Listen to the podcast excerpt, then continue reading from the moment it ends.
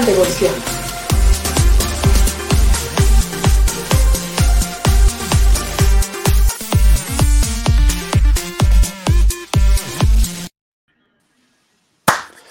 Infotecarios, ya estamos por aquí, es un gusto estar nuevamente con todos ustedes, nuevamente regresando a la, pantalla, eh, después de algunos días de estar por allí eh, siendo cubierto por el gran equipo de Infotecarios. Eh, mi nombre es Saúl Martínez Equiwa, me encuentro en algún punto de Madrid por aquí y bueno, como les decía, es un gusto nuevamente tenerlos y verlos y escucharlos.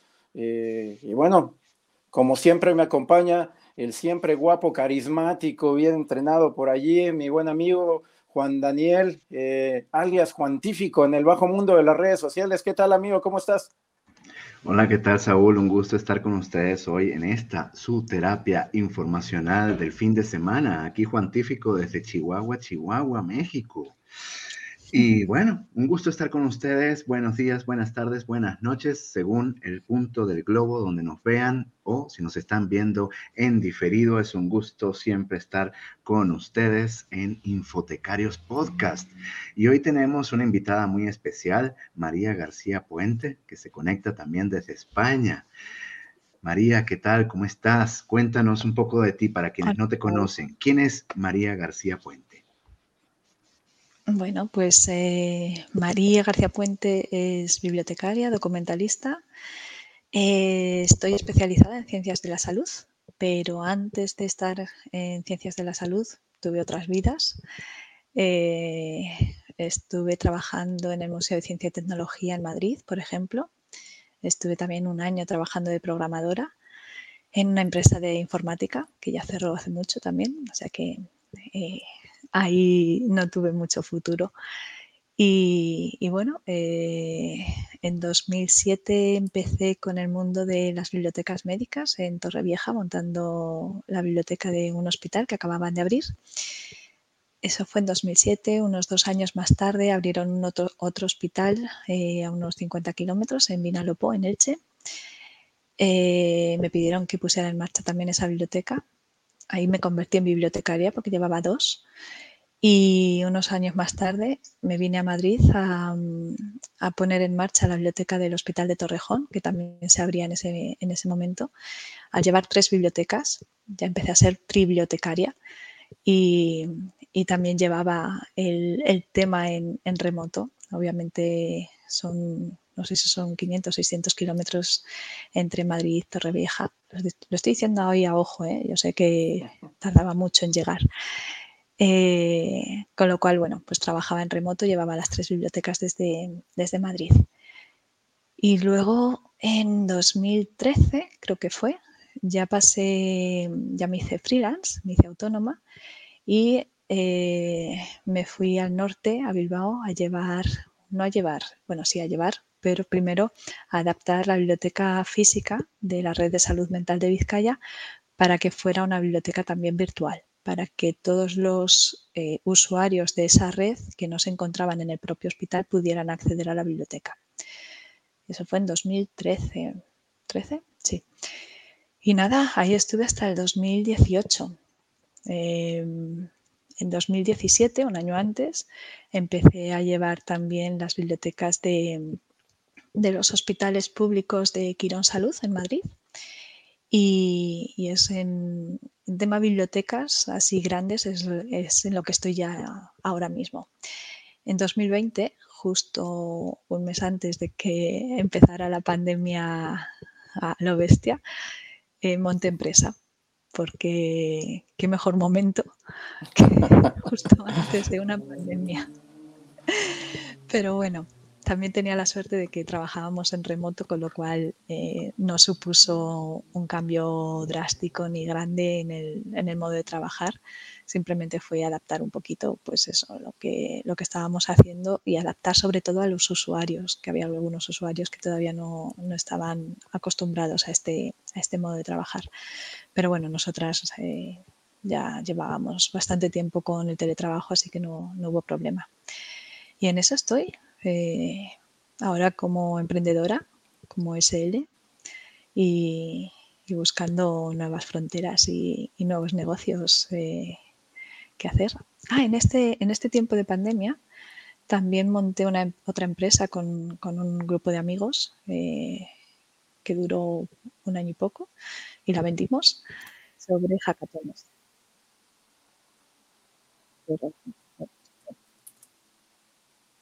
Así que sí, un poco de todo. Muy bien, un montón de temas, de especialidades, de experiencias. Eh, se me hace difícil saber por dónde empezar, pero podemos empezar por uno de los temas grandes de este podcast, que serían los emprendimientos en el área de bibliotecas, en el área de la información. ¿Qué, dirías que distingue, María, eh, el hacer un emprendimiento al estar eh, sujeto a una biblioteca? A ver, el, problema que uno puede ver a, la hora de empezar a emprender en, el área de, bibliotecología, de biblioteconomía o de la documentación es que la mayoría de la gente tenemos en la cabeza que las bibliotecas son sitios físicos, eh, que son siempre públicos, pocas veces privados, que los privados ya están dentro de empresas, con lo cual mm, no puedes hacer mucho. Y eso es lo que frena, que piensas que no hay, no hay opciones. Y sin embargo es todo lo contrario. Precisamente porque nadie lo ha hecho antes, hay mucho, hay mucho mercado. Eh, no hace falta copar los, eh, los, lugares públicos, puesto que los públicos sí que ya están ocupados con, con bibliotecas, bibliotecarios o documentalistas. Pero en el área privada hay bastante hueco. Entonces ahí es donde tenemos eh, opciones de, acceder, de, darle a conocer al público en general eh, nuestro trabajo como bibliotecarios, como documentalistas. Eh, dependiendo de cómo te enfoques, puedes llamarte de una forma u otra, pero bueno, yo salto de un término a otro sin, problema. Depende de, de, mi interlocutor para que me entienda mejor, digo bibliotecario o digo documentalista. El caso es ese, que eh, no sé si seguisteis eh, Social Biblio hace unos años, el proyecto que hicimos Paula Traver y yo, y, ahí se vio que había un, campo muy grande eh, de gestión de la información en cualquier ámbito. Teníamos bibliotecarios, teníamos documentalistas, eh, de empresas privadas, de bancos, de bufetes de abogados, de hospital, de colegios. O sea, tenemos un campo amplísimo. Lo único es, eh, bueno, tener ganas y, un poco eh, perderle el miedo a emprender. Pero cuesta, Al principio cuesta. Sí que es verdad que yo tenía, bueno, la idea de que a mí lo que, lo que hago me gusta mucho y, que yo no sirvo para opositar. O sea, yo lo de estar sentada y ponerme a estudiar y no moverme de ahí no me sale. Yo siempre tengo que estar haciendo cosas. Entonces, mm, tardaba menos en ponerme yo como freelance y empezar a trabajar que en buscar algo que me, alguien que me contratara. Entonces, un poco fue, fue la idea de empezar así. Eso es genial realmente. Yo creo que hay mucha gente, hay muchos que están hechos para el emprendimiento y hay otros que no. Y a veces da vértigo también, ¿no? Cuando inicias un, un emprendimiento. Eh, ahora mencionabas un poco del, del tema de Social Biblio. Eh, yo mm, básicamente es que te recuerdo en, en, los inicios de Social Biblio, eh, ya de hace algún tiempo, y, y, como biblio virtual.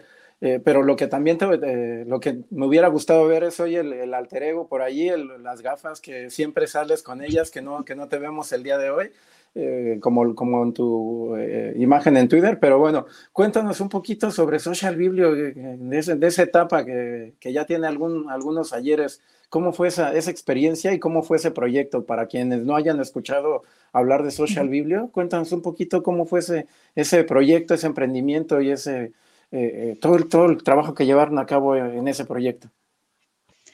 Bueno, pues esto empezó, lo empezamos a pensar Paula Traver y yo en 2011. Ahora en diciembre hará, hará 10 años, casi. no, no, no, 11 años, porque es 2011. Eh, y lo, pusimos en marcha el primer webinar en 2012. Nuestra idea era hacer algo innovador. En aquella época, en 2011, todavía lo de los webinars no era algo habitual. No había nada en nuestro campo. No conocíamos al menos nada de lo que estuvimos mirando que hubiera eh, relacionado con la gestión de la información. Eh, Paula Traver en aquel momento estaba también ligada a las bibliotecas médicas. De hecho, nos conocimos eh, virtualmente primero para hacer un trabajar juntas para presentar en un congreso.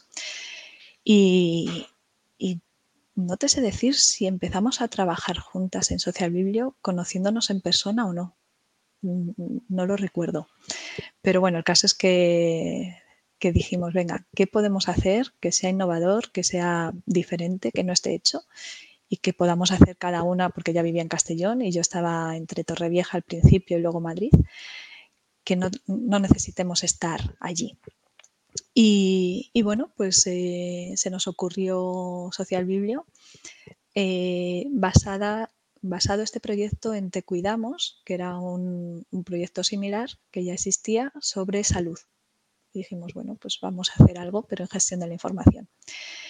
Y, nada, la idea era buscar ponentes expertos en cualquier tema relacionado con la gestión de la información, en cualquiera de sus, de sus ámbitos, e invitarles a, eh, pues eso, a, una, a una charla semanal sobre el tema que ellos eh, quisieran comentar. Pues un poco como lo que estamos haciendo hoy aquí, pero, pero con la idea de formar, ¿vale? No, eh, no ser muy exhaustivos, sino dar pinceladas de temas que sirvieran como base a, la gente, a los estudiantes o a los profesionales de las bibliotecas o de los centros de documentación, de archivos, incluso de museos, eh, como pie para seguir formándose, para seguir eh, aprendiendo o para interesarse o para conocer nuevos campos que a lo mejor no se les había ocurrido que podían explorar. Y la verdad es que fue bastante bien. Recuerdo que el primer webinar fue con Julio, Julio Alonso Arevalo, eh, que creo que habló de Zotero.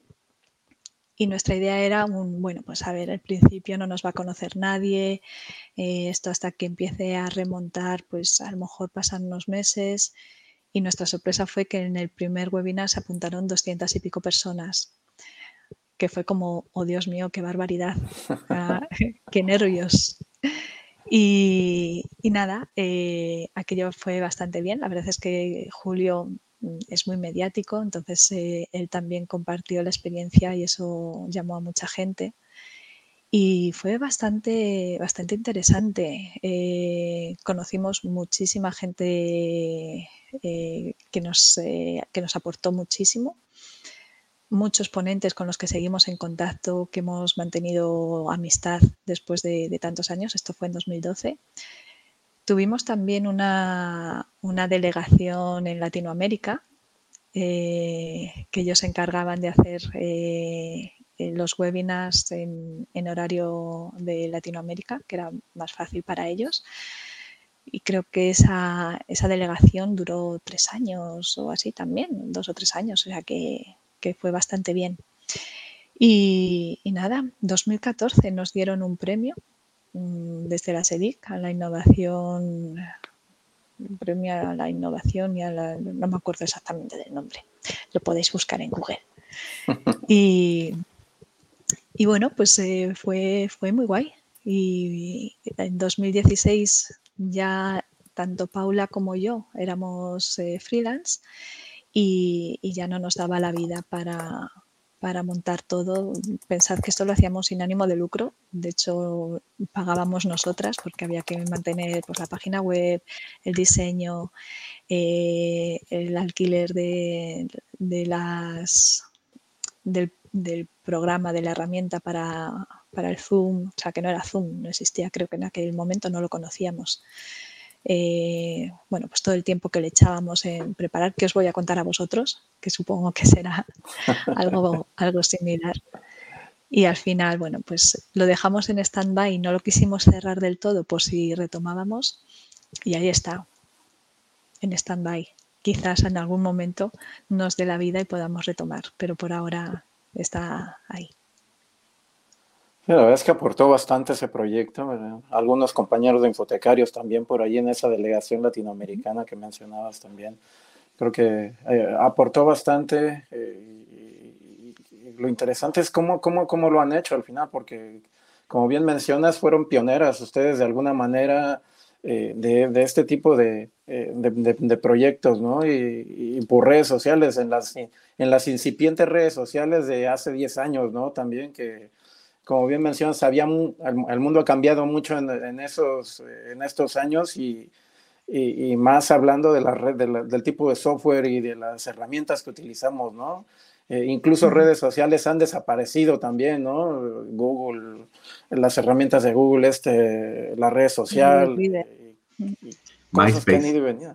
MySpace, por supuesto, ¿no? Entonces, eh, es, la verdad es que a mí me encanta el, escucharte porque al final es, eh, eres de, los, de las pioneras, me da la impresión, en estos temas de las redes sociales y, de proyectos como Social Biblio, que al final eh, esperamos que algún día se retome y si no, al final también es que ha sido algo, que ha aportado mucho a la comunidad en términos generales, ¿no? Eh, la, la, página la mantienen viva, eh, la, tienen por allí. ¿Cuál es la, cuál es la página también para compartirla con el con es socialbiblio.com, creo que era .com o .es. .com. A ver voy a buscar yo también. Vamos a ver, por ahí ahora la compartimos con nuestros amigos. Y bueno, después de Social Biblio, ¿qué otros emprendimientos eh, has, has, trabajado? Eh, así relacionados con la gestión de la información. Eh, el, hicimos un grupo de Telegram hace yo creo que lo paramos hace dos años, dos veranos, eh, que se llamaba mm, mm, Investiga que no es poco, creo. No, investiga que algo queda. Y, lo que hacíamos era enviar eh, una herramienta o una información útil a la semana sobre cualquier tema relacionado con investigación, centrado sobre todo en ciencias de la salud, porque eh, los cuatro o cinco que estábamos eh, llevándolo estamos en ese campo. Pero, bueno, de vez en cuando salía alguna herramienta que podía aplicarse a, ciencias sociales o a humanidades y también se compartía. Pero lo mismo, al final eh, nos mm, requería demasiado tiempo y, dejamos de, actualizarlo. Pero eso también, también tuvo su gracia hace, pues yo te digo, hace dos años yo creo que fue el último mensaje. Que yo como lo sigo manteniendo en el teléfono, de vez en cuando alguien me pregunta, oye, ¿sabes alguna herramienta? Y digo, ay, esto lo compartimos. Y nada, voy al teléfono, busco y ahí está. Así que me sirve también de repositorio. Genial, genial. Sin lugar a dudas, bastante, eh, bueno, bastantes cosas por ahí. Eh, algo que me pareció también muy interesante y, hablabas por ahí en, algún momento es el, aspecto de los hackatones. Cuéntanos un poquito eso, cómo, cómo lo ha llevado a cabo. Em, eh, yo he visto por ahí cosas muy interesantes por redes sociales. Nunca he conocido a fondo la propuesta y, cómo se lleva a cabo, así que cuéntanos un poquito, porque al final esto es el, el pillar cosas eh, del mundo tecnológico, eh, de las computadoras, de programadores, de estas reuniones de programadores y llevarlo al mundo de las bibliotecas, ¿no? ¿Cómo ha sido esto? Cuéntanos un poquito. Pues a ver, yo empecé con el tema de, los hackatones como voluntaria, pues como empieza, como hay que empezar en estas cosas o en cualquier cosa. Eh, vas allí a aprender, a empaparte, a ver qué es lo que puedes aprender y sobre todo de eso que aprendes, qué es lo que te puedes llevar a tu campo. Eh, empecé yendo de voluntaria y cuando vi cómo funcionaban, cómo, mm, en qué consistían, dije, bueno, esto me lo tengo que llevar yo a, lo mío. Vamos a barrer para casa. Y fue cuando monté un ser chatón. ¿Vale? Hackathon, no sé, bueno, explico un poco en qué consiste, por si hay alguien que no sepa de qué va en un hackathon, que viene de la palabra hacker y maratón, ¿vale?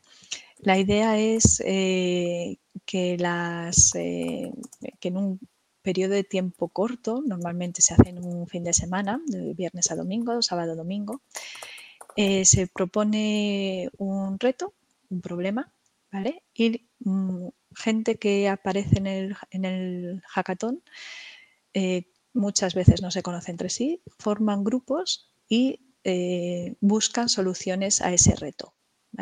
Normalmente son retos informáticos, hay que elaborar eh, pues, eh, una aplicación o una web o una solución informática, mm, una base de datos, cualquier cosa.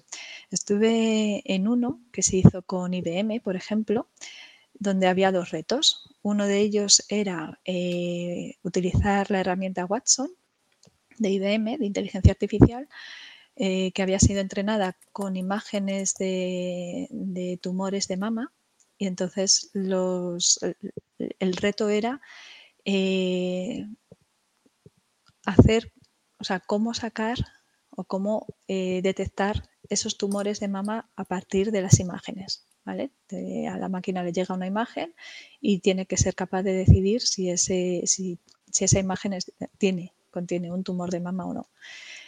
Y luego el otro, eh, también utilizando Watson, eh, se había entrenado, bueno, tenía un montón de historias eh, clínicas de pacientes y la idea era poder saber quiénes de esos pacientes podían sufrir o sufrían, no recuerdo exactamente, diabetes. Entonces, bueno, pues por grupos eh, eh, normalmente son eh, bastante heterogéneos, no son solo desarrolladores, hay gente también que son ingenieros o, o, diseñadores. Lo que hacen es que intentan buscar soluciones ¿vale? para dar respuesta a ese reto. Dije, bueno, pues nosotros hacemos lo mismo en ciencias de la salud. Tenemos que buscar información, contestar una pregunta de investigación. Y esa pregunta de investigación, el primer paso es eh, hacer la búsqueda bibliográfica en bases, eh, en bases de datos. Entonces monté un searchatón. En vez de hackathon, pues searchatón de búsquedas. Y, nada, eh, vinieron como 33 personas de toda España. La verdad es que estuvo muy bien, gente muy variada. Teníamos bibliotecarios, teníamos profesores de universidad, teníamos médicos, teníamos fisioterapeutas, había de todo, estudiantes, eh, nutricionistas, vamos, de todo, enfermeras. La idea era, pues eso, hacer grupos. Eh, antes del, del Serchatón hicimos algunos webinars mm, de formación eh, pues de cómo buscar o cómo utilizar esta base de datos o cómo hacer búsquedas en esta otra y tal. Y luego durante el searchatón se les puso una pregunta de investigación y cada grupo tenía que desarrollar las estrategias de búsqueda en las tres bases de datos que, bueno, que eran eh, las que se pedían.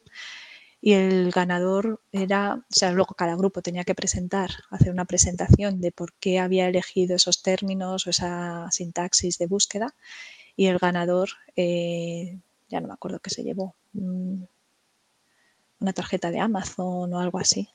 Porque obviamente tiene que haber ganador y tiene que haber premio. Esa es una de las premisas de los hackatones eh, o del searchatón. Y, y, bueno, la verdad es que estuvo bastante bien. Contamos también con mentores que iban por cada grupo preguntando dudas, solucionando las dudas de, las preguntas que había. Y yo creo que como, como herramienta formativa eh, estuvo bastante bien. Fue durante un fin de semana, eh, creo que empezamos un sábado y terminamos el domingo a mediodía y, ya os digo, funcionó bastante bien. Comimos pizza, tuvimos en cuenta a los celíacos y a los que tenían alguna intolerancia para, para que no se sintieran excluidos y yo creo que bien, que salió bien. Sí, sí, bastante interesante, ¿no? ¿Cómo lo ves, Juan? Muy bien, muy interesante. Y bueno, aprovechemos para saludar como siempre a nuestra querida audiencia que tan amablemente nos acompaña y atiende la convocatoria de este programa semanal. En especial, regresar el saludo a Fabricio Garrido que nos saluda desde Brasil. Abrazos hasta allá, Fabricio. Y por supuesto, invitarles a quienes nos estén viendo en vivo que nos pueden escribir en la caja de comentarios sus preguntas, comentarios para nuestra invitada en función de los temas que estamos hablando. Eh, María, y retomando esta cuestión de los servicios especializados, eh, a mí nunca me tocó, lamentablemente, no creo para bien o para mal, quién sabe, eh, trabajar con usuarios de, medicina. Para mí, de hecho, son un misterio y siempre me gusta saber un poco más acerca de servicios de información orientados a usuarios de medicina. He trabajado prácticamente con cualquier otra área del conocimiento. No diré cuál es mi favorita, ¿no? Para no ser impopular con algunos eh, que nos estén escuchando.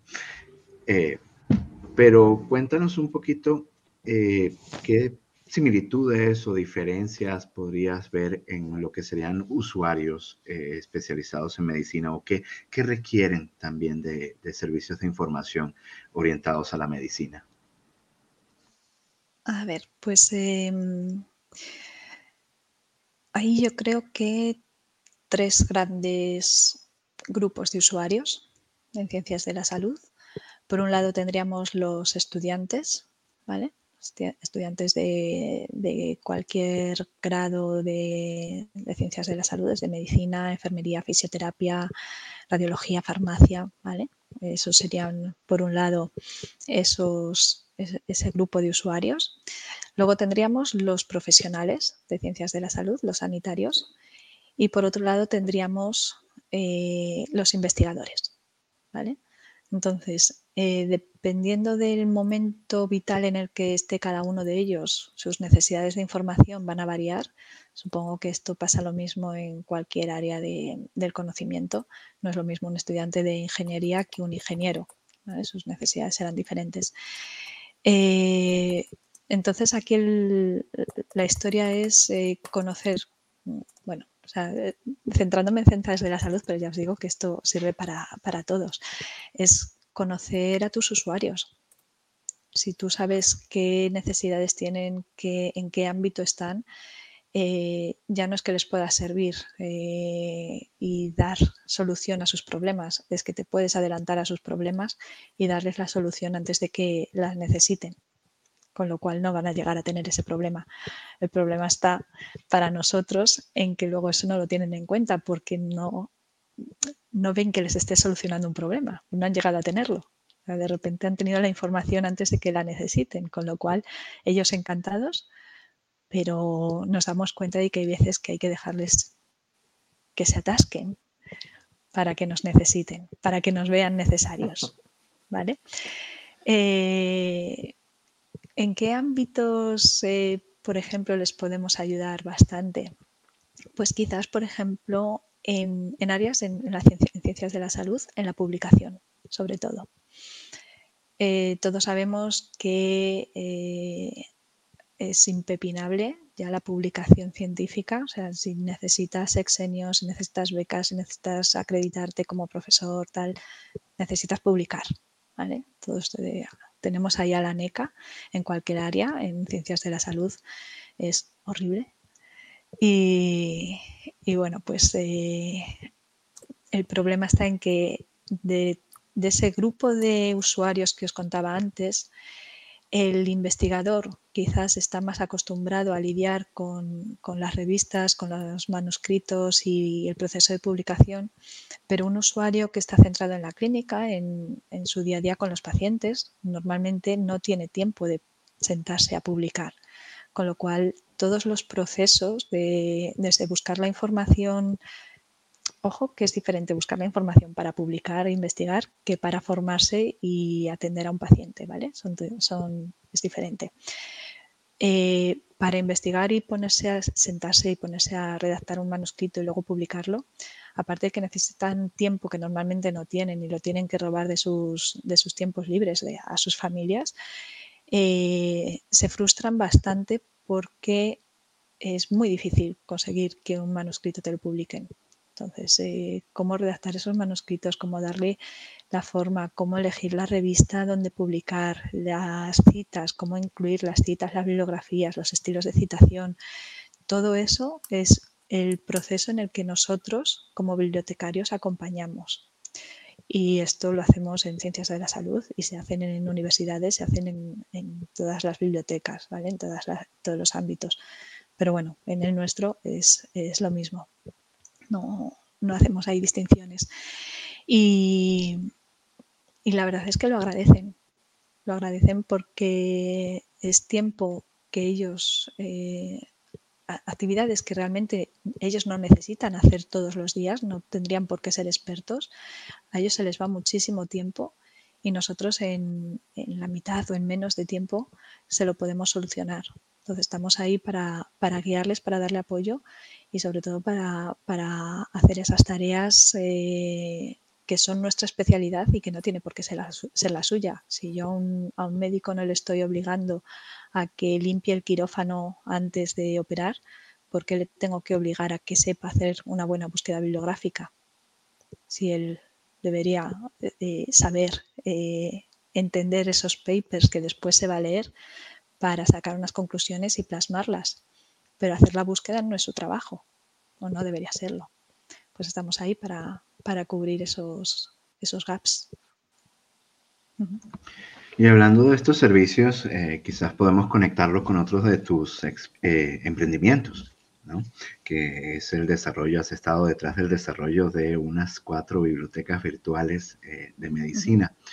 Cuéntanos un poco acerca del desarrollo que, quizás ya tienes hasta una fórmula de cómo hacer una biblioteca o qué, servicios incluyen a partir de, de dónde se diseña, de los usuarios, de las eh, instituciones que te han hecho la solicitud de, desarrollarlo, de las colecciones. Eh, ¿Qué nos puedes eh, hablar en general de, estos emprendimientos?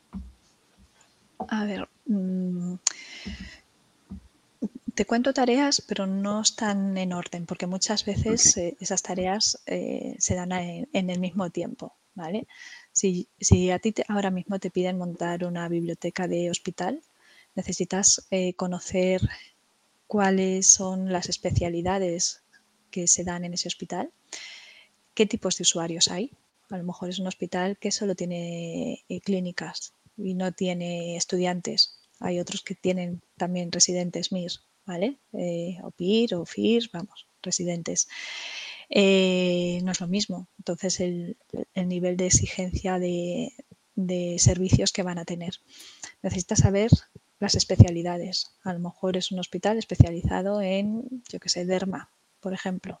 ¿vale? No sé si habrá algún hospital específico de derma, puede ser una clínica, ¿vale? Eh, o si tiene todas las especialidades. Necesitas saber si ya tienen acceso a recursos. Hay muchos médicos que a lo mejor todos son miembros de una sociedad científica y ya tienen acceso a las publicaciones de esa sociedad científica. Tienes que saber también cuáles son sus necesidades, porque a lo mejor todo el mundo te dice que quieren suscribir esta revista que es la mejor del mundo, pero realmente ellos la que consultan es la de la de la sociedad científica, porque está en castellano, ¿vale? Entonces, este tipo de, de necesidades también es importante saberlo para luego decidir qué es lo que se va a suscribir. Para saber qué se va a suscribir, también necesitas saber con qué presupuesto cuentas. Entonces ahí ya tienes que saber de números, saber negociar eh, primero con el que te paga, que normalmente no es tu usuario, es tu, es tu jefe, ¿vale? Eh, que suele ser dirección médica o gerencia.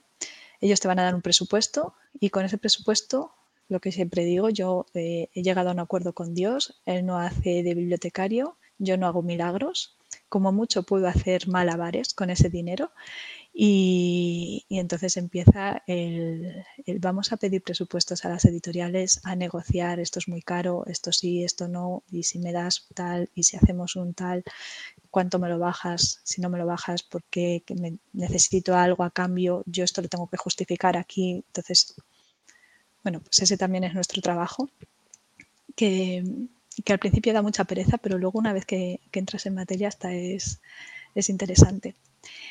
Y, nada, luego lo que necesitas también es, si es una biblioteca virtual, eh, saber cómo vas a poner a disposición de los usuarios todos esos recursos. Eh, tiene que funcionar todos los enlaces, tienes que tener un sistema de gestión bibliotecario para saber un catálogo que te permita tener toda la información catalogada y a disposición de la gente y también un servicio que te permita que los usuarios te hagan peticiones de aquello a lo que no hay acceso. ¿vale? Nosotras en el hospital nos ponemos KPIs, entre comillas, ¿vale? Procuramos que más del 95% de las peticiones se sirvan en menos de 24 horas, con lo cual eh, tenemos que estar siempre ahí, ¿vale? La idea es que siendo una biblioteca virtual eh, sea 24/7, ¿vale? Eso no significa que yo esté 24 horas delante del ordenador. También tengo mi móvil, así que puedo estar 24 horas delante del móvil. No, pero en serio, eh, la idea es que los usuarios sientan que tienen acceso a la biblioteca en cualquier momento. Tenemos usuarios que utilizan la biblioteca cuando están de guardia. De repente surge una hora en la que están tranquilos de guardia y es cuando aprovechan para estudiar, para pedir artículos. Em, obviamente yo a las 3 de la mañana no voy a estar sirviendo artículos, pero ellos tienen que tener la posibilidad de pedirlos a la hora que sea. Entonces eso es importante, tiene que estar funcionando. Eh, es muy importante también la atención al usuario. Todo el usuario que te escriba tiene que, tiene que recibir una respuesta, si es en horario laboral, eh, en máximo una hora, ¿vale? Media hora va a ser posible. Si es en el momento, pues mira, genial. Eh, y hay que intentar responder y dar solución a todos sus problemas relacionados con lo nuestro, claro, no si, lo ha dejado con la pareja, pues ahí ya no podemos hacer nada. Pero, pero si es de temas de, de localizar información o de enviado este artículo a esta revista y ahora me piden mil euros para publicar qué ha pasado aquí o no sé dónde publicar este otro manuscrito que me lo han rechazado en cuatro revistas o necesito este artículo de 1952 de una revista polaca, ¿qué hago? ¿Vale? Ahí es donde nosotros tenemos que, hacer de documentalistas, de bibliotecarios y, servir a los usuarios en el menor tiempo posible y que ellos vean la... Eh, el gran poder que tienen las bibliotecas de solucionarles los marrones, los, problemas gordos, que para ellos son gordos, a lo mejor para nosotros no, pero es lo que os decía antes, ellos no tienen por qué saber, para eso estamos nosotros. Entonces, bueno, luego hacer campañas de marketing para que no se olviden de que existís. Eh, el problema que tenemos las bibliotecas virtuales es que no nos ven. Si tú no estás allí, es, eh, Dicen que ojos, ojos que no ven, comida que se pudre. Me refiero, a la que metes en el frigorífico y se te olvida que la has metido ahí, se acaba estropeando. Pues eso, ojos que no ven, comida que se pudre, ojos que no ven, eh, bibliotecaria que se olvida, ¿vale? Entonces es importante también tener conocimientos de marketing, eh, para, para, que los usuarios sepan que estás ahí, que tienen una biblioteca a su disposición. Yo recuerdo que, por ejemplo, en, Elche, en el segundo hospital, eh, cuando empezó la biblioteca, el hospital ya llevaba unos meses funcionando. ¿Qué es lo que hice? Era una biblioteca virtual, no teníamos espacio físico, bueno, de hecho, el espacio físico era una habitación cerrada, sin ventanas. Yo la llamaba la habitación Apple porque no tenía Windows. Y, lo que hacía allí era entrar, me ponía a trabajar y no venía nadie porque no estaba en un lugar de paso y nadie sabía que existía la biblioteca. Entonces lo que hice fue, me, me imprimí un papelito de tómese un café con la bibliotecaria, me horneé unas galletas el día anterior en casa y me fui con el portátil a la cafetería, porque donde, donde están los usuarios, en la cafetería o en sus consultas, y no me voy a meter en sus consultas, o en la cafetería. Entonces me planté allí por la mañana, me puse un, cartelito. Eh, cuando bajaban a tomarse el café, yo les invitaba unas galletas, se tomaban un café conmigo, les explicaba la biblioteca, les hacía el usuario, así ya aprovechábamos para que eh, ya tuvieran el usuario hecho y, la verdad es que fue bastante bien. Muy interesante. Tenemos una pregunta aquí en el chat de nuestro compañero César Saavedra. Nos saluda, saludos por allá, César. ¿Cómo resuelven la obtención de documentos de muy difícil acceso, como por ejemplo Minerva, Eureka, etcétera? ¿Tienen presupuesto asignado para ello? Sí, a ver, en Ciencias de la Salud, cada comunidad autónoma cuenta con una biblioteca virtual eh, que tiene su propio presupuesto para suscripción de recursos. En Madrid, por ejemplo, tenemos eh, la biblioteca virtual eh, de la Consejería de Sanidad de Madrid con acceso, pues, pues mira, tenemos acceso a una colección bastante grande de Science Direct, de Clinical Key, de Ovid, de Springer, y, luego títulos sueltos, ¿vale? Además de acceso a, por ejemplo, a Embase, ¿vale? A la base de datos Embase. Y luego cada hospital suele tener, eh, esto ya depende de, lo grande que sea el hospital y de ese presupuesto, pero suele aportar eh, cierta cantidad para suscripción también de, recursos. Lo que hacemos después es el préstamo interbibliotecario un usuario a mí me pide un artículo de Minerva, por ejemplo, en la Fundación Jiménez Díaz, que es donde una de las bibliotecas que estoy llevando, eh, lo que vimos es que precisamente Minerva, las revistas de Minerva, estaban infrarrepresentadas en las suscripciones de otras bibliotecas y lo que hicimos fue, pues bueno, este es el dinero que nosotros tenemos, vamos a intentar suscribir revistas de Minerva porque sabemos que no todo el mundo tiene acceso. Y lo que hacemos es préstamo bibliotecario. Eh, un usuario me pide eh, un artículo. Si yo no tengo acceso, miro a ver qué otras bibliotecas médicas tienen suscripción y eh, llegamos a acuerdos de intercambio gratuito en cuentas compensadas. Yo te pido dos, tú me puedes pedir dos, ¿vale? Y así nos vamos sirviendo entre todos. Y luego también, eh, pues con los temas de los congresos eh, europeos, por ejemplo, de bibliotecas médicas, conoces a colegas en otros países eh, que están en tu misma situación y les pasa lo mismo. Ellos necesitan artículos que tienes tú y tú necesitas artículos que tienen ellos. Entonces, muchas veces lo que hacemos es ese préstamo interbibliotecario internacional. ¿vale? Entonces, bueno, pocas veces nos encontramos con artículos que no podemos servir casualmente los que se quedan más tiempo, o sea, los que son más complicados de conseguir, eh, son precisamente los, las revistas en papel. Casi todos eh, los hospitales se han ido quedando sin espacio a lo largo del tiempo y esas bibliotecas históricas que tenían con revistas de los años 20, 30, 40, 50 hasta los 80 o 90 eh, se metieron en cajas y algunas, algunos hospitales, algunas bibliotecas cuentan con empresas externas que gestionan eh, esas bibliotecas históricas que ya no están en el hospital y hay otras en las que esa biblioteca histórica se ha perdido. Entonces hay veces que es imposible eh, localizar una copia de un artículo en papel porque no hay bibliotecas que mantengan esa colección. Pero para el resto los, eh, los artículos electrónicos no suele haber no suele haber problema. Sí que es verdad que las de Bentham, por ejemplo, Bentham, son horribles de conseguir, todos, todo el mundo odiamos Bentham y, y, alguna editorial más. ¿Cómo has visto la, recepción y el reconocimiento de, por parte de, estos hospitales para los que han servido estas bibliotecas eh, virtuales, en especial eh, iniciativas así tan, tan creativas como el café con la bibliotecaria?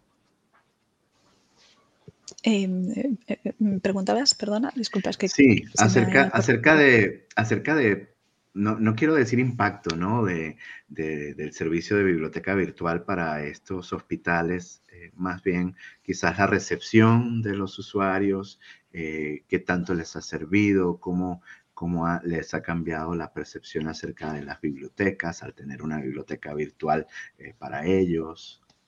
¿Cómo evaluarías eso? Ah, bueno, pues la verdad es que, mm, bueno, normalmente los, eh, los comentarios negativos no, te los suelen hacer, sí que te suelen hacer los, positivos y los positivos son muy positivos. Eh, a muchos, piensa que muchas veces el usuario que acude a ti por primera vez, a pesar de que sabía que existías, pero nunca había acudido a ti, era porque pensaba que no te necesitaba porque él se podía buscar las castañas en cualquier sitio. Y de repente tiene un problema de eh, estoy con la tesis y no encuentro información o no sé por dónde seguir o no tal. Y de repente le solucionas el, problema. Bueno, claro, aquello es maravilloso.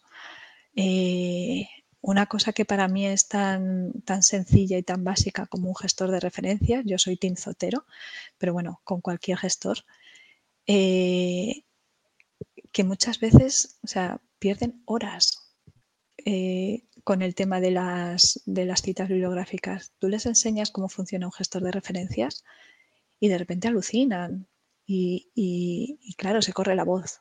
Entonces, cuando ellos ven que la biblioteca funciona, da igual que sea presencial, que sea online, la verdad es que eh, empiezas a tener cada vez más usuarios porque, porque lo agradecen. Eh, a ellos les viene bien el, servicio, les, les, ayuda. A lo mejor luego no te vuelven a pedir nada en, en, un año, porque no están para publicar, están para los pacientes, que me parece muy bien. Pero sabes o saben que tú estás ahí y de repente les llega una newsletter y se acuerdan, ah, es verdad, la biblioteca, tal, bueno, pues mira, voy a aprovechar y les voy a preguntar no sé qué. Y entonces eh, con esa newsletter retoman el contacto. Entonces nosotros, por ejemplo, lo que hacemos es que hacemos una newsletter mensual con información útil para ellos, con herramientas y siempre eh, en cada newsletter recordamos la próxima formación y nuestros datos de contacto. Entonces, bueno, no sé si responde a tu pregunta, no sé si me preguntabas un poco eso. O sea, el impacto siempre es bueno. Sí, sí, definitivamente. Y, hablando de, Sotero y gestores de referencias, muchos nos hemos cambiado a, Sotero, particularmente desde que el Sevier mutiló a, a Mendeley, ¿no? Y quizás en una onda de, con la temática médica, decir que le, le amputó funciones, ¿no? César hace un comentario aquí muy interesante de seguimiento a su pregunta anterior. ¿Qué actitud o políticas de cooperación bibliotecaria tienen con Latinoamérica? En lo particular han sido experiencias bastante malas con bibliotecas españolas que, han tenido ellos. ¿Hay alguna condición o requisito para establecer convenio con ustedes? ¿Sería eso posible? Normalmente el, requisito es tener publicaciones. Es decir, eh, yo no puedo mantener, no puedo hacer un convenio de préstamo interbibliotecario con una biblioteca. Bueno, primero tiene que ser con bibliotecas, no puede ser con usuarios. Y, no puedo mantener o crear un convenio de préstamo interbibliotecario con bibliotecas que no tienen suscripciones, porque la idea es que haya un préstamo que sea bidireccional. Entonces, eh, en principio no hay ningún problema, o sea, no habría problema en, mantener convenios siempre y cuando ambas bibliotecas puedan ofrecer eh, recursos para su préstamo entre, entre los dos. ¿Cuál, sería el, mecanismo?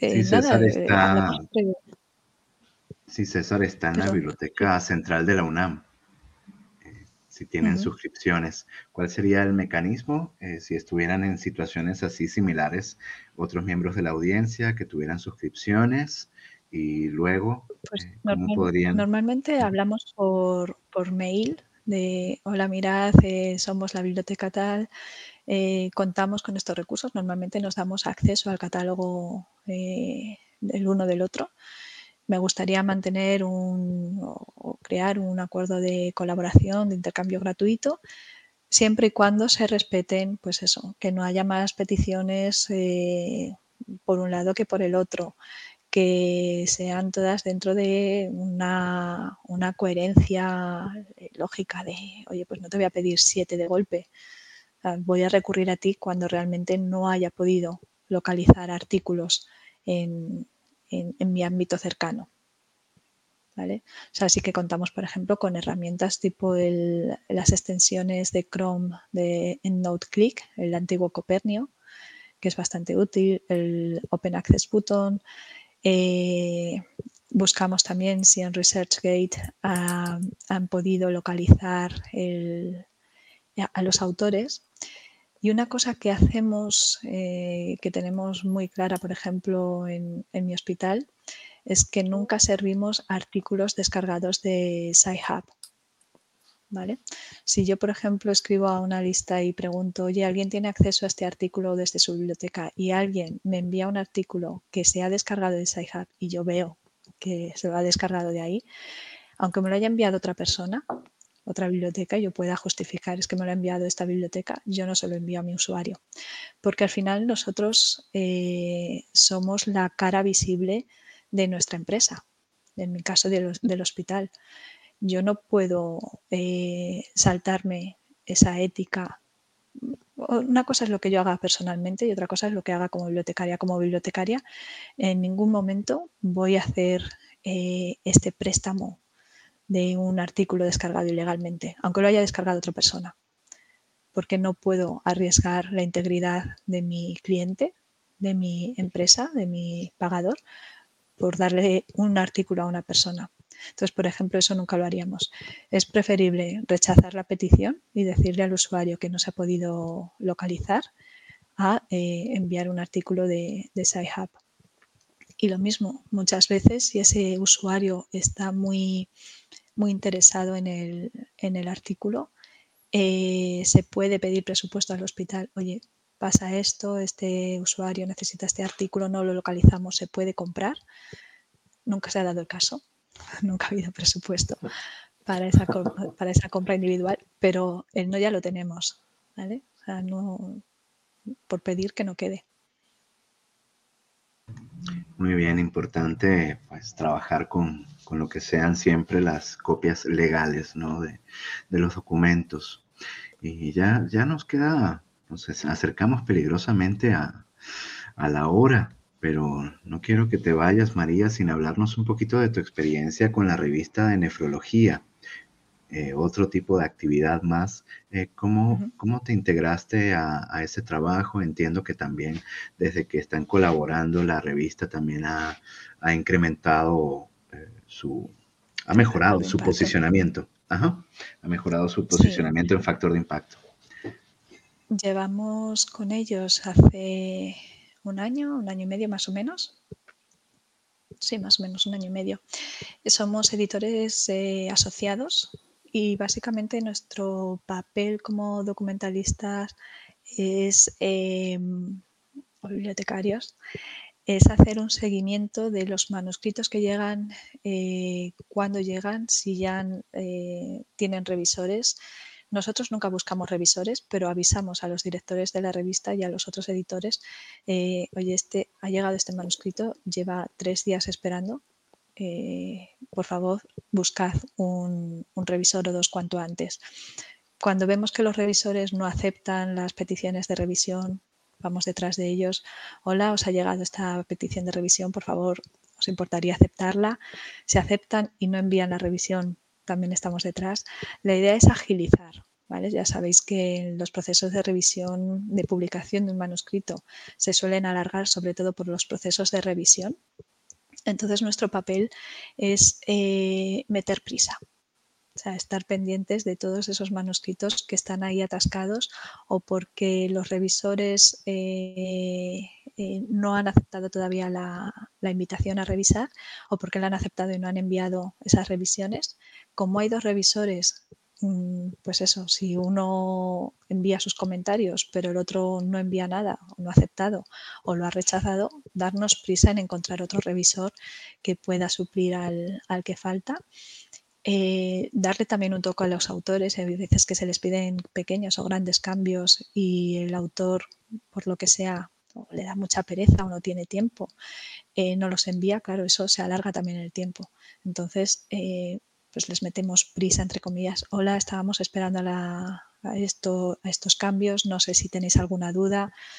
Lo que hacemos un poco es eso, dirigir para que todo vaya más rápido, sea más fluido eh, que los directores, los editores, jefes de la revista estén contentos, ¿vale? Sepan en todo momento lo que tienen, que, lo que tienen entre manos eh, para que no lo tengan que buscar ellos, nosotros se lo damos, y, y para que bueno, pues los revisores eh, envíen sus comentarios cuanto más rápido mejor y poder publicarlo cuanto antes. Al final lo que nos interesa es eso, que los números salgan fluidos, que los autores estén contentos y sigan confiando en la revista y que, y que se cumpla esa revisión por pares. Es más que todo entonces una función de apoyo y para agilizar los procesos de la revista. ¿Consideras que, que es una buen, un buen área de oportunidad para bibliotecarios y documentalistas el insertarse en revistas independientemente de la disciplina? Yo creo que sí, al, al menos en, en, este campo de, de, un poco de gestión, de, flujos de trabajo y, al final pensad que es lo que es lo que hacemos. nuestro trabajo principal es conocer a los usuarios. Si tú conoces a los usuarios y sabes en qué se desenvuelven, cuáles son sus, cuáles son sus problemas, es muy fácil ayudarles. ¿Vale? Porque a lo mejor no tienes que darles la solución, sino les tienes que apuntar hacia dónde tienen que ir a buscarla.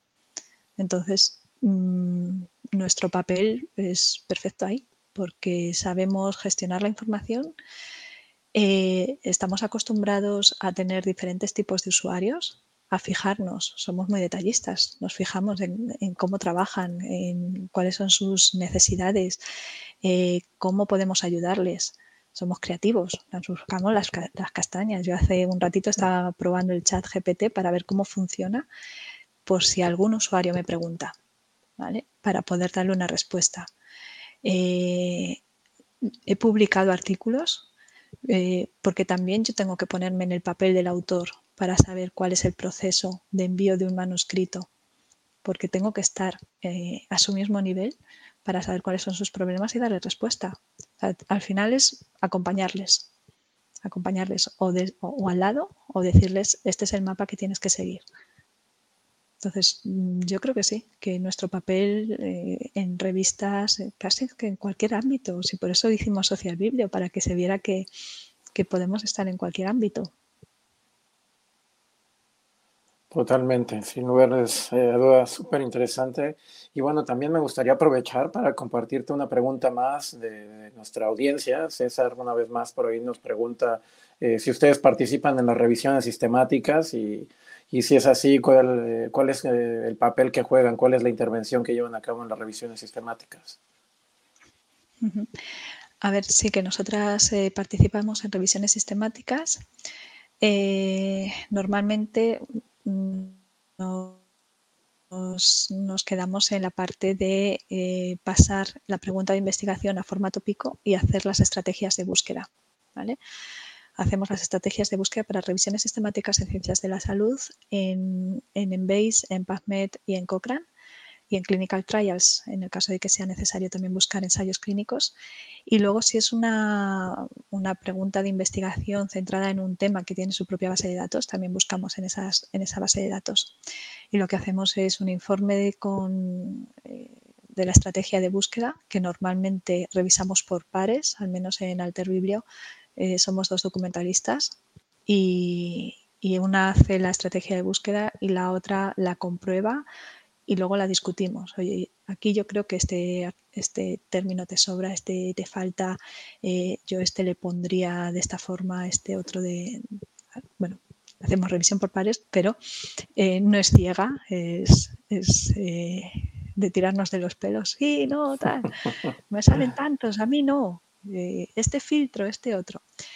Y lo que hacemos es eso, le damos el informe de búsqueda al cliente con las estrategias de búsqueda que hemos, que hemos utilizado en cada base de datos, con la fecha de realización de la búsqueda y luego los resultados. Los subimos todos a un gestor de referencias y eh, por filtros descargamos los resultados en formato RIS para que el propio usuario eh, los pueda subir a su gestor de referencias o a su, herramienta de, cribado de manuscritos pero normalmente nuestro trabajo termina ahí. No aparecemos nunca o casi nunca. Yo creo que solo he aparecido una vez como autora. En el resto solemos aparecer como eh, colaborador o en agradecimientos.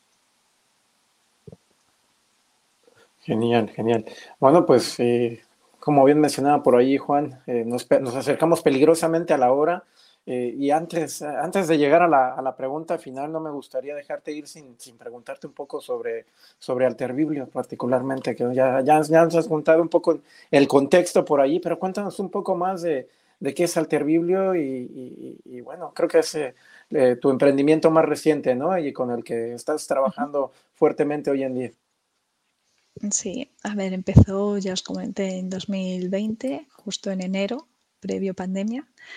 Eh, contratamos a, una persona, eh, eh, Alicia Jarillo, que empezó, bueno, realmente me ha pasado lo mismo que, con Juan, que no sé si tiene piernas. porque solo nos hemos visto de aquí para arriba. Ella vivía en Ámsterdam, no llegamos a conocernos en persona, pero estuvimos dos años eh, trabajando, ella se acaba de, ir a, OCLC, a la empresa, porque al estar trabajando, estar viviendo en Ámsterdam, pues bueno, eh, allí tenía mejores oportunidades. Y, bueno, pues eh, hemos trabajado la verdad que bastante bien. Ahora tengo a otra, otra persona sustituyendo a Alicia eh, como empresa damos servicio a estos, a estos clientes, digamos, eh, habituales, que son los hospitales y la revista, pero luego también trabajamos con profesionales, eh, con investigadores, con laboratorios que nos piden también búsquedas o formaciones. Y estamos abriendo ahora un poco de mercado, entre comillas, con el tema de inteligencia artificial y Big Data. Eh, mi socio es, eh, es, ingeniero y es experto en estos temas, entonces estamos empezando a, ver cómo aplicar este tipo de, herramientas y de nuevas tecnologías en, la gestión de la información. pues, por ejemplo, para tratar, eh, estuvimos ayudando a un chico con su tesis, a un investigador que necesitaba ver de un tema todos los artículos publicados sobre ese tema en revistas científicas y esos mismos temas en medios, eh, en medios de comunicación. Entonces, claro, él nos decía, no, em, empezó con nosotros para la búsqueda bibliográfica. Salieron unos 100.000 resultados y nos decía que bueno, que él iba a coger 100 artículos de esos 100.000 para hacerlos a mano, analizar pues todas las eh, los factores de impacto con Almetrics, eh, bueno, con todos los datos de la revista de cada artículo. Nosotros dijimos, pero si eso se puede hacer con los 100.000, ¿por qué vas a hacerlo solo con 100, que es un tanto por ciento muy pequeño? Y ahí empezamos. Eh, le hicimos el análisis de esos 100.000 artículos y la verdad es que quedó bastante contento y, dijimos, bueno, pues vamos para adelante si, esto es coser y cantar. Así que ahí estamos también. Genial, genial. Eh, interesantísimo la labor que están llevando a cabo y bueno, desearte la, mayor de las suertes, que siga creciendo al, terrible también.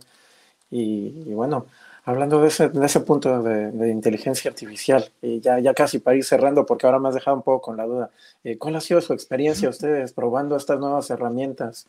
Eh, nos has hablado un poco de ChatGTP 3, eh, no sé si han probado por ahí Dalí y algunas otras que también por ahí con imágenes. ¿Qué, qué experiencia han tenido y, y, cómo lo ven? ¿Para dónde ven el futuro ustedes ahí? o, ¿Cómo lo ven por ahí? A ver, yo a, nivel personal, mm, ya no tanto como bibliotecaria, sí que estoy yendo a Maquinito Mensual, que es un, evento que se hace mensualmente eh, aquí en Madrid, en, la nave nodriza, que trata sobre, eh, son dos horas, un taller de dos horas, muy ameno, muy asequible para todo el mundo, no necesitas conocimientos previos y y están tratando pues todas estas herramientas de inteligencia artificial, te las explican, hacemos, trasteamos con ellas, jugamos con ellas y la verdad es que es muy interesante porque empiezas a, ver gente que, a lo mejor tampoco las usa, pero de repente te da una idea de, uy, pues esto lo podríamos utilizar para no sé qué. Igual que el hackathon, de ahí me salió el searchatón, de, ah, pues oye, a lo mejor esto yo lo puedo, lo puedo pasar a mi campo. Pues se me ocurre, por ejemplo, con ChatGPT que se pueda crear un chatbot para solucionar las dudas básicas de, cómo acceder a la biblioteca. Eh, me está dando error el usuario cuando intento acceder, ¿por qué puede ser? Entonces, que una inteligencia artificial le responda al usuario lo mismo que le podría responder yo. Son preguntas bastante cerradas. Oye, has probado la contraseña, has probado mayúsculas, minúsculas, has probado eh, las cookies que son realmente mm, preguntas que, no, que a mí me quitan tiempo mm, y que tampoco es que necesites tener un máster para, para responder. Entonces, empezando por ahí, luego eso crece y no nos van a quitar el, trabajo. ¿eh? O sea, que nadie tenga miedo de, de, que la inteligencia artificial nos va a quitar el trabajo, porque la inteligencia artificial eh, lo que le falta es alguien que le, que le guíe. O sea, no tiene iniciativa propia. Entonces la iniciativa la tenemos que tener nosotros. Sí, yo creo que ahora es incipiente, ¿no? El tema de la inteligencia artificial y muchos tenemos la idea de las películas, ¿no? Seguramente nos van a dejar sin trabajo, eh, estos van a hacer todo y por el otro lado también le van a conquistar el mundo, se va a acabar todo, se va a acabar la, humanidad, ¿no? Entonces, eh, no sé, a veces también hay muchos temas por ahí que a lo mejor están idealizados, pero en realidad es que es interesante el hacer pruebas, ¿no? Eh, veíamos, no sé, herramientas, mencionabas tú el chat GTP3, eh, Try Me, eh, y bueno, algunas otras que andan por allí también muy parecidas, eh, pues cacharrearle, ¿no? Literalmente para ver qué hace y cómo nos puede ayudar. Claro, claro. Sí, sí, al final es eso, es, es conocer la herramienta, ver qué es lo que puede ofrecer y, y estar ahí. que aparece una nueva herramienta de cabeza, no sé si me va, a, servir o no, pero yo voy a aprender a utilizarla, voy a estar ahí. Si alguien me pregunta, voy a poder responder. Pensad que las bibliotecas antes eran oráculos. No, a ver, no es así, pero vamos a, pensar que sí, ¿no? Convirtámonos nosotros en, aquellos eh, eh, monjes que son capaces de consultar al oráculo. Pues nosotros seremos esos monjes capaces de consultar a la inteligencia artificial y que nos dé las respuestas hagamos de, mediadores entre, entre los usuarios que ven aquello con miedo, que no saben por dónde empezar, y esas inteligencias artificiales que sin nosotros no hacen nada, por ahora. Dentro de unos meses ya no sé, pero por ahora necesitan de alguien que les pregunte. Totalmente. Bueno, eh, Juan, pues casi que podemos eh, ir, ir, hacia la pregunta final, ¿no? Eh, ¿Cómo lo ves tú? Así es, sí, me ha parecido muy simpática la, el símil este de con la consulta con el oráculo.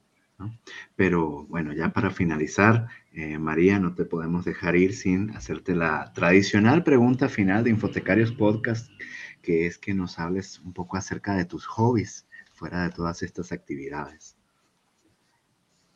Bueno, pues hobbies.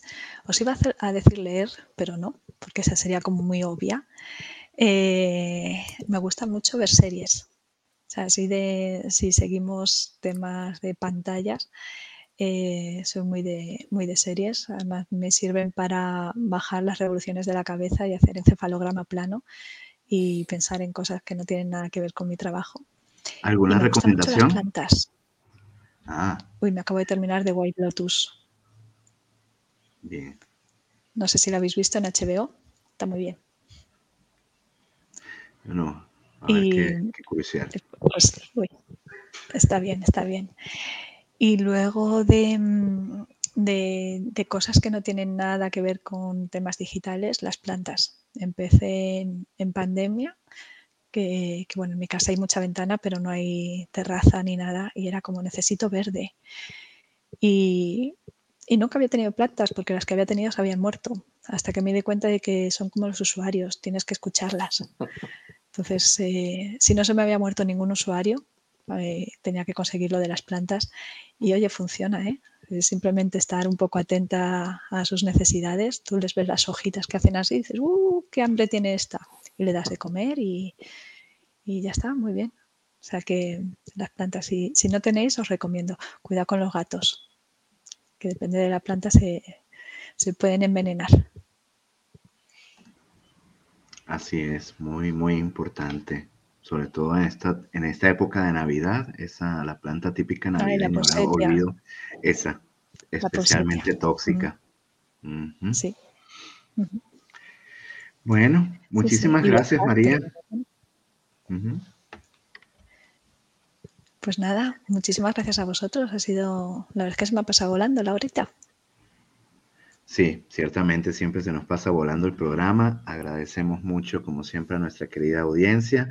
Eh, no sin antes decirles, si les gustó el programa, pónganle me gusta, compartan, comenten en sus redes, sigan la red de, sigan a Infotecarios en todas sus redes. Nos encuentran en Facebook, en Twitter, en otras redes también. Encuentran el podcast en YouTube, en Facebook, en Apple, en Google, en Amazon, prácticamente donde quieran escucharnos, nos pueden escuchar. Sigan también a, María en Twitter, arroba biblio virtual, ahí lo tenemos en pantalla, ahí la pueden contactar. Bueno, por mi parte sería todo. Muchísimas gracias a todos por atender la convocatoria del fin de semana. Saúl. Muchísimas gracias, no, no, sin lugar a dudas, eh, agradecerte, María, ha sido un gustazo tenerte por acá, escuchar un poco, eh, bueno, parte de, de esas historias desde Social Biblio, hoy en día con Alter Biblio y bueno, todos esos proyectos que los que te seguimos por ahí por redes sociales también vemos esa, eh, esa mente que, que, va muy rápido por allí y que va metiéndose en muchas cosas y la verdad es que eso eso a mí me encanta, me encanta seguirte por, por Twitter por allí y leerte también. Eh, y agradecerte básicamente por estar aquí un ratito con nosotros charlando. Como bien mencionas, se nos ha ido la hora rapidísimo. Regularmente le decimos a nuestros invitados que van por 45 eh, minutos inicialmente, pero siempre se nos va más allá de la hora y, más cuando disfrutamos la charla y escuchando a, a, personas tan interesantes como tú, María. Así que agradecerte por, por, por este ratito eh, aquí en, en, Infotecarios Podcast y por supuesto eh, dejar por ahí una, una, una siguiente edición, ¿no? invitarte más adelante. Eh, esperando por ahí que nos, nos cuentes más novedades, a lo mejor algo ya de inteligencia artificial propiamente en unos, en unos meses, como bien mencionas, o, o, a ver cómo se va desarrollando todo esto, ¿no? Pero de inicio agradecerte por, por este ratito. Muy bien, pues muchísimas gracias a vosotros por, por abrirme la ventana y dejarme asomar a, a vuestra casa. No, todo lo contrario, es un gusto tenerte por aquí. Y bueno, creo que con eso podemos ir cerrando. Eh, como dice por ahí eh, eh, Juan, eh, suscríbanse por ahí en nuestras redes sociales y bueno, como, como decía por ahí nuestro amigo Toño también, si ustedes tienen un buen amigo por ahí, recomienden este podcast y si tienen un buen enemigo también, recomiéndenle también el podcast que algo saldrá de todo esto y agradecerles, ¿no? Un gusto y bueno, hasta la siguiente amigos. Hasta la próxima.